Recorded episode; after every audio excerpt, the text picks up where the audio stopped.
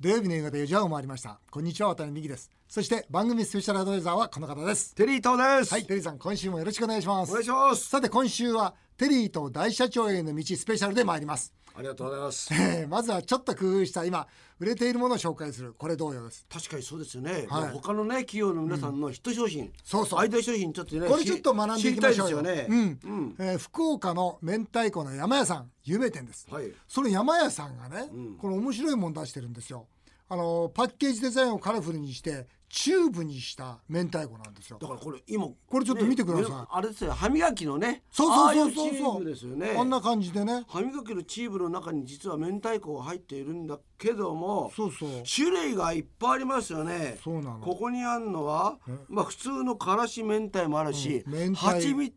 チーズ明太そそして明太フランス、うんそしてクリームチーズ明太、うん蜂蜜蜂蜜チーズ明太ってのちょっと色は、うんあちょっとあれですね薄めの薄めのねちょっとあれみたい生姜ぐらいの、んなんか違和感あるけども、慣れてきちゃうと普通なんですかね。ただどうなんだろうそのフランスとかねククリームチーズとかもう明太子じゃないですよこれは多分あこれはちょ違うんちょっだと食べてみましょう食よべてみますで僕ちょっとねあれから言ってみますよ、あもうオーソドックスな普通のからし明太子これ明太子だわうんうまっからし明太子は、うん完全に明太子ですね、ううんまいうまいはいで次はねうんチーズ蜂蜜チチーーズズちょっといってみてください、はい僕は明太フランス明太子だうんあうまい明太子にチーズが微妙に入ってるこれあとあれだななんかその今の方々が好きな、なんか味付けになってる、なんだろうなお菓子を食べるような、うんうんポテトチップの中に入ってるようなそんなねでもこれ100万本超える大ヒットなんですってでも今あれですね、んあのーこれだと、んクラッカーとか、ああいうのよりも塗せられるでしょそうそうパンでもねでご飯にもできるね、うんで今まで明太子はパンの上に乗せるって発想なかったじゃないですか、でも乗せることができるいやあそうだねだって明太子って今まで和食でしょこれもう和食じゃないもんね、うんこれ山屋さんがだしを缶に入れでもいいて自動販売機では発売もしてるんですってあ知ってましたいや全然知ら月ない2万本も売れてんだっつってあそう馬だしって言うんですようん馬だしちょっと飲んでみましょうよだ しだだしですねだしだよただのだしですねただのだしだからこれに、うんうん例えばこれこれにじゃないですこれで飲むだけなあのこれで飲むんだそうそうでも2万本の人ですからこれ大社長への道険しいですねやっぱありの健康的なイメージがあるかあらるあるある確かにやっぱこれね経営っていうのはねテリーさん、想像力と想像力なんですよ、でこの想像は作る想像それからあとはイメージ、これゼロベースで考えていくとちょっと待てよとこれ明太子って一体なんで売れてんだとって思った時に、あ明太子のこのねこの味だけをこう使っていろんな展開ができないとかこうゼロベースに今までの概念を壊して前に進んでいくこと、これやっぱ経営の基本なんですよね。そうですね、さて、えー今日はこの流れでテリーと大社長への道スペシャルをお送りしたいと思います、はい CM の後は私が創業したワタミのお店にテリーさんと一緒に行ってまいりました、はい意外と知られてないこと全部お話ししますワタミご褒美よりお食事券のプレゼントもありますぜひお楽しみになさってください笑顔で突撃テリーと大社長への道はい元気よく始まりました人今のはえテリーさんいいでしょ今ー、いやいいですねねえテリーと大社長への道、今回はテリーさんを私が創業した一食屋ワタミにお招きしましたここはジャパニーズダイニングワタミ渋谷道玄坂店です、えー元気にタイトルコールしてくれたのは入社2年目の江藤さんとそしてアルバイトの岩田さんと山口さんです、えー最近のワタミ本当ねあ最近のワタミは明るいって変だけど、いいでしょこのいやいや皆さん可愛いですよね美人だよねこれあれですかあの面接の時は厳しいんだと思いますよ水着とかあったんですか水着はない水着審査とかはないんですか水着はないと思うんですけどああ岩田さんと山口さんはこちらのなんか店員さんのねあの制服着てま制すけ服どそうもそうそう江こちらの藤江藤さんはあの、はいほらに入社2年目の、うんあー今広報ですかななんかあれですよね美人のね、らうんあのちょっとあの AKB の秋元才加さんあテリーさんあれでしょ江藤さんタイプでしょタイプですねいやあの タイプでしょなんかあれですよねあの嫌いな人いない感じですよね伊藤さんのことね本当ですか、そうやって口説くんですいやかそうですわけわかんないなでもあれですよねさっきなんすね、かうんあの二人で、はい渡辺さんと二人で実は渋谷のねセンター街歩セいてンまタしーたよ街歩いてきたけど、なんかちょっと居心地恥ずかしいですよねなんか僕は違うな、なんかどっかう 宇宙に行ってきたような感じします、ね。なんかちょっとねうんでもこうそ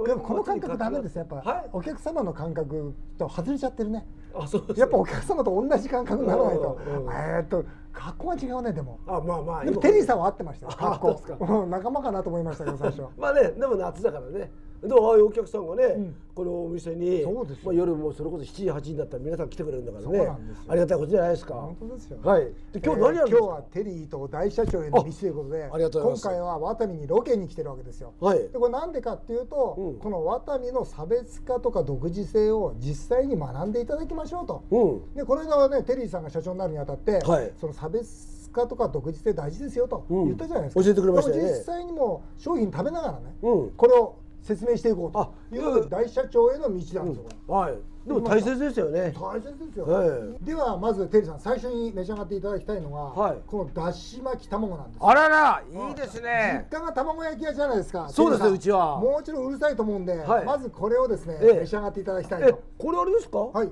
自分のところで作ってんもうの自分の店で手作りえでー、、すごいもうやってるわけですよ卵焼きって大変ですかねそうなんですだから、ええ途中であのちょっといただき卵ます焼ねき、焼き方コンテストみたいなのもやってるわけですよああそうか、んその誰が一番上手に焼くかじゃあちょっと召し上がってください、はい大根おろしとねそうそうそうです、はいああ、伊藤家より美味しいですね そんなことそんなことないいやよ。お兄さんに怒られますいよやいやもうね丸竹よりも美味しいですねそんなことないぞうちもあれだねこうなるともう渡部からさ仕入れした方がいいな怒られますいよ。やさあこれはカニクリームコロッケもそうなんですけど、はいこのクリームはあれですからね、ワタミの牧場で作ったものですからね。えワタミ牧場持ってるんですよ。渡部牧場なん牧ですか場北海道に大きな牧場ありましいて、やすごいそのな何百頭も牛がいるんですけどね、うんその牛のあのまあ牛乳を元に作ったのがこのコロッケなんですよ。あのーワタミってね、うん無農薬のね、うん有機野菜を作ってるっていうのは僕前から聞いてたんですけども、うんうんあれもすごいこだわりがありましたよね。そうですね。もう、ワタミを最初に作った時から、うんまああの安全で安心でね、うんそれこそあのお母さんが子供に食べさせたいようなうん料理を出していきたいと。うん。でそう思った時に、うんやっぱり野菜一つ作っても、うんどうやって作ってるんだろうかってこう心配になりますよね、うん確かにでまあそうだ見に行ったんですよ、うんそしたら宇宙服みたいな、ねあの防防御服着た方が、うん農薬撒いてたんですねあで僕それ見てあやだなと思って、んできれば、ね、その無農薬で有機で野菜作りたいなということで作らせていただいたのがこのワタミの農場なんですよコストもかかるんですけどあ。ねだからこれ今ねちょうどこれねあそうのですはいこれあのレタスなんですけどねレタスが出てきたんだけどはいも、これも当然ねそうです有機野菜だから有もうなんか色も違うし、はいシャキシャキしてるね。有機のロメインレタスなんですけど、うんまあ、これもですね、ん本当に我々の補助で、うんね、そのワタミの社員が一生懸命作ってやったものなんですよそうか、うんということは農場にいる人たちもワタミの人たち非正も社員非正社員でおー正社員とまあ地元の方の、うんまあ、パートさんですよねおうがみんなで力を合わせて作ってくれていて現在日本全国で約700ヘクタールということで日本最大級のねあの有機農業なんですよ、うん知ってたテリーさんこの有機農産物って日本中にどのぐらいあると思います日本の国産のうちん100あったらどのぐらい有機だと思います10%ぐらい。とか普通そう思うでしょ、うんそれが0.2%しかないんですよ、え1000分の2ですよ1000分の2しか勇気ってないんですよだから僕はその見に行ったでしょ補助に、であ勇気にしたいなと思って、日本中勇気の農家訪ねて、売ってくれって頼んだんですから、うんそしたらいや数がないよと、うんいうことで断られて、んだったら自分たちで作るしかないねってことで作り始めたのが、まあワタミファームなんですよあらららうらんだから正直言ってねそんな別にね、高いわけじゃないじゃないですか、んワタミのお店自体が、うんうんうんそれでこれを出すってのは、んどこどうしてできるの手間暇かけてそれでねお店でうんさらにコストを安くして、んね、おお客さんに提供するって、言う言うのは簡単だけども、現実には大変じゃないですそうかですね、まあ、だからそれがテリーさん大社長への道の戦略のところで、うん大体手作りだとうん高いじゃないですか、と思いますそうですよね、うんでも手作りなのに安くするためにはどうしたらいいかって考えるしかないわけですよ、うんその普通はできないよねってことをできるようにするのが経営なんですよ、どうしたと思い ます全然気がつかない少し今全然考えてないじゃないですか、うん主婦のねパートさんにお願いしたんですよ営業始まる前3時間4時間、うん主婦のパートさんっていうのはちょうど昼頃しゅね掃除も終わってそれから夕方子供たちが帰ってくるまで時間が空くじゃないですか、うんでなおかつ包丁何十年も使われてるプロじゃないですか、うんですからこの主婦のパートさんの方々をずっと店を開くたんびにお願いしていったんですあよーそう大体2000人ぐらいお願いしましたからねはあうんどうやって募集するのいやもちろん地域のあれですよそれこそ折り込みチラシですあよー今度ワタミができるんで、あの料理のお好きな方ねよかったら来てくれませんかってこうお願いするわけですよなるほでもそれが何百店舗かな200店舗300店舗ぐらいになった時にその主婦のパートさんを、まあ、日本中に十数箇所集まっていただいて、でそこで一緒に作っていただくようにしたんですよでこれをまあ手作り厨房っていうんですけど、まあ、それが本当にワタミの強さですよね。どさっきねあの、はいここにチーズあったんですけどもねそうなんです、はいでまさにこれがですね、ええー実はその新大久保にはいシジャンダッカルビって店あるの知ってますいや知らないです知らないですねもうこの間僕行ってきたんですけど、はいもう2時間待ちですよ韓国のええ別にし料理ですシジャンダッカルビ、うんで、まあ、これをワタミではそれこそその宴会で、うんあの出させていただいてるんですですあから普今こ通うなら来ましたね普通なら2時間並ばなきゃいけないのに、うんワタミならあれですよ3時間宴会で楽しめるってまさあにあもうそういうことかそうなんです同じ味ででまさこれでにすこかのそうですまさにこれがそのワタミのチーズへえ広大な牧場で育てた北海道の牛のチーズなんです、なるほどちょっと召し上がってくださいいただきますうまいですよこれ、うん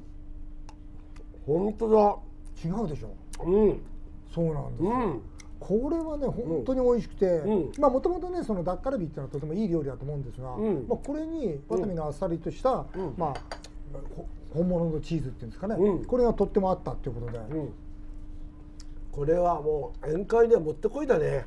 それこそワタミのそのまあ何て言いますか考え方というかね、うん理念というか、うんその地道にこの約20年土を作り続けた、うんそこにまあ共感少ししていただきながら召し上がっていただきたいなといやーそんなふうに思いますけどね。すごいなはいーやっぱり農業としてまあ一次産業ですかで先ほど言った要するにパートさんに集まっていただいている手作り厨房、これは二次産業ですから、うん三次産業の出口っていうのは今、まあ、居酒屋レストランで500店舗それから宅食で、まあ、あ1日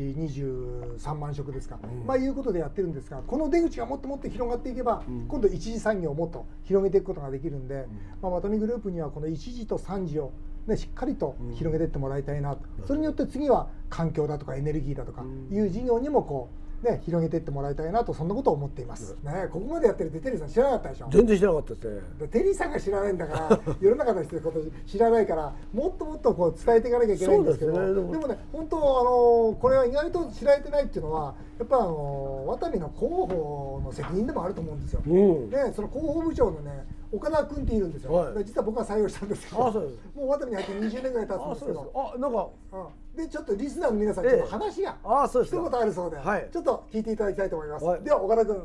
はい、テリーさん、本日はご来店ありがとうございこまんにしちた。ははい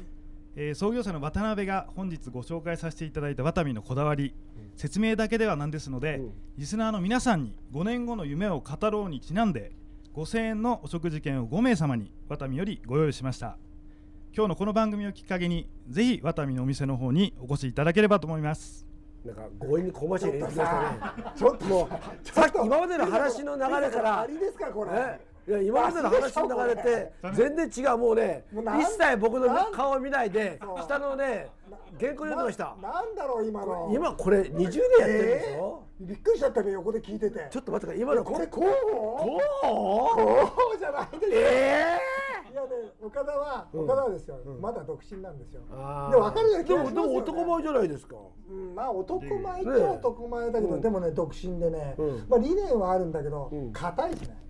今の硬かったね硬い。もう一回やり直しましょあう。今今のねじゃあ今の何が多分ねラジオ聞いてる人って、テレビと違って、うんどういう音ことだでしけょだうかねからいやこいつ、ん原稿読んでるなって絶対それで気づかれると思うんですよバレてますよねバレてるだからもう一回ちょっと今のところ多分わかりました今の頼むよ候補はカットしますからじゃあちょっとお渡辺頼むよ岡さ田んいや渡辺さん、はい今日どなたか来てるんですよ今ね日は渡美の広報のエースの岡田君が来てますあそうですかではエースの岡田君どうぞはい、えー、テリーさん本日はまたやるありがとうのござかいましたよなんかということは食べてもらって、はいそのなんかワタミの味を皆さんに知ってほしいということですか。そうですね、ぜひ知っていただきたいですなね。るほど。うん。 えーお食事券の応募の方法は、うん番組のエンディングでご紹介したいと思います。はいえーということで今回はテリーさんを渡に、えー渋谷道玄坂店にお迎えして経営の差別化独自性をテーマにお届けしました。以上テリーと大社長への道でした。あありがとうございました。りがとうございました。続いてはメールを紹介させていただきます、えー浦安市の M さん45歳大手企業中間管理職ときました、えー株主総会を経て4月から社長が変わりましたあまり仕事ができないのに社長に近い人が次々に本部長や部長に抜擢されました渡辺さん人事とは教えてくれませんかテリーさん理不尽を前にした男の生き方教えてくれませんか、まあ、この方理不尽だと思ってんでしょうねあーこれどうですか渡辺さんこの問題は。人事って大事ですよ、本当に人事が大事って、まあ、言いま言いますけど、人事って会社の最大のメッセージなんですよ。どういう人が評価されるのか、どういう仕事をしてほしいのか、そしてどんな会社にしたいのかもうこれはもう人事っていうのはもう最大のメッセージなんです、ですから、まあ、あーこの,、ね、その仕事ができない方が本部長や部長に抜擢された、社長に近いからというのはこれはあまりいい人事じゃないんでしょうね。テリーさん、理不尽を前にした男の生き方。理不尽前にされてますか、テリーさん。いっぱいありますよね、まあでもそれって不満を言うよりも理不尽の中でどう自分が成長するかっていうのもあるじゃないですか。そうですよねんまあその人ね、まあ、どの企業でもそうですし、まあ、まあマスコミなんかでもそうですけどええと思うことってあるけども、ありますよね。うん、あるけどもそこで不満ばっか言ってるよりも、じゃあ理不尽になった自分ってもしかしたら自分にも反省するとこがあるのかなっていうことも考えたり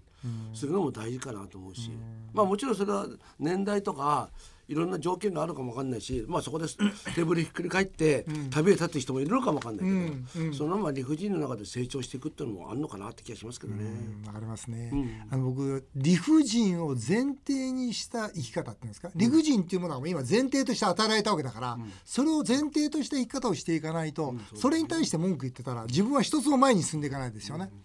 だからもう M さんもこの理不尽な人事を前提として、まあ、仕事に立ち向かってもらいたいと、えーそう思います、えー横浜市のミラクル美香さん、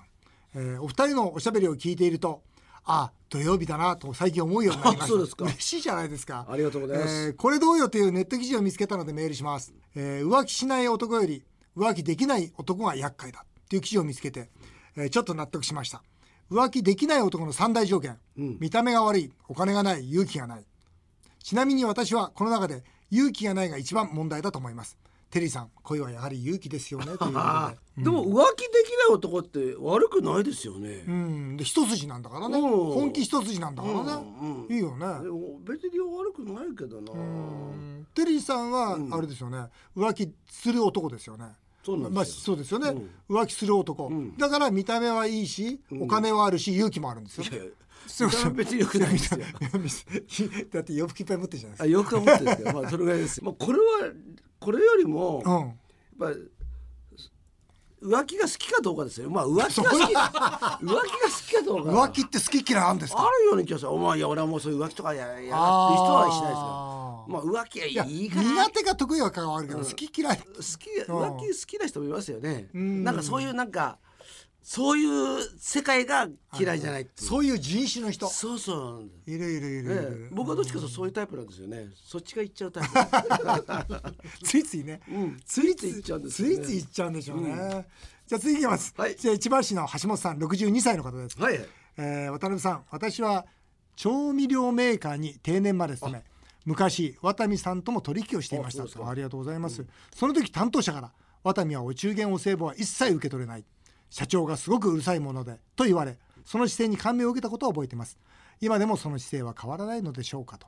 商品を納入させてもらうメーカー側からすると立派な姿勢に感じますということで今でも変わらないんですよ、あのワタミは多分今でも僕の作ったルール守ってくれてると思うんですが、120円までなんですいいのは要するに接待を受けていいのは120円そう店ついっぱい作るじゃないですか、んで工事現場で、要するにその工事業者さんたちあがそうかみんなで差し入れを、缶コーヒーの差し入れをするそうなんですよ、うんで僕は最初もう全部ダメだとで僕は最初50円までって言ってたんですよ、そしたらか工事担当者が来て「あの社長すいません120円まで許してもらえませんか」と「缶コーヒーは断れないんです」と言った時に「分かったと」じゃあ120円まで許そうということで、あのだってお中元とかお歳暮ってその分ね安くしてもらったらお客様が得するじゃないですか。ね、そのそこにいる立場で社員が得するってことは僕はおかしいっていうふうに思うんですよね。なねるでもほど偉いなででもも最そ近んなしっかりしてる会社って普通ないでしょうーんないかもしれないな。うちはね、どんどんもらってます どんどんもらってでも僕はあのみんないやししお菓子とか多いじゃないですか、うち僕はお酒飲まないからお菓子とか多いんで、昨日も、うスタッフにあげてます、うんうん。 そうですね。はいまあテリーさんの会社はどんどんそううちうちもらってはどんどんくださいどんどん上げてくだおさ願いいし。ますもう特に好きなのは商品券でお願いします じゃあテリーさんの会社商品券でお願いしますはいあっという間にお時間になってしまいました以上メール紹介でしたテリーとさん来週もまたよろしくお願いいたします、はい日本放送渡辺美希5年後の夢を語ろう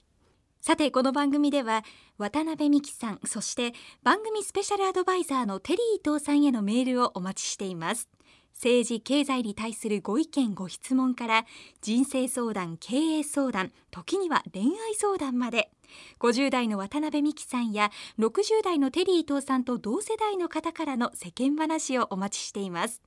さらに番組ではテリーと大社長への道と題して社長もしくは社長を目指す方からのメールを大募集しています電話相談希望という方は携帯電話の番号もぜひ添えてくださいそして本日はワタミから素敵なプレゼントがありますワタミグループ共通お食事券5000円分を抽選で5名様にプレゼントいたしますプレゼント希望の方は渡辺美希さんテリー伊藤さんへの質問もしくは番組の感想を必ず書いてメールで応募してくださいメールには郵便番号住所氏名連絡先もお忘れなくメールアドレスはアルファベットで夢数字で5夢5アットマーク 1242.com 夢5アットマーク 1242.com までどんどんお送りくださいお送りしてきました日本放送渡辺美希5年5年目を語ろうえ皆さんの本音もメールでお待ちしますそれではまた来週のこのお時間にお会いしましょうお相手は渡辺美希でした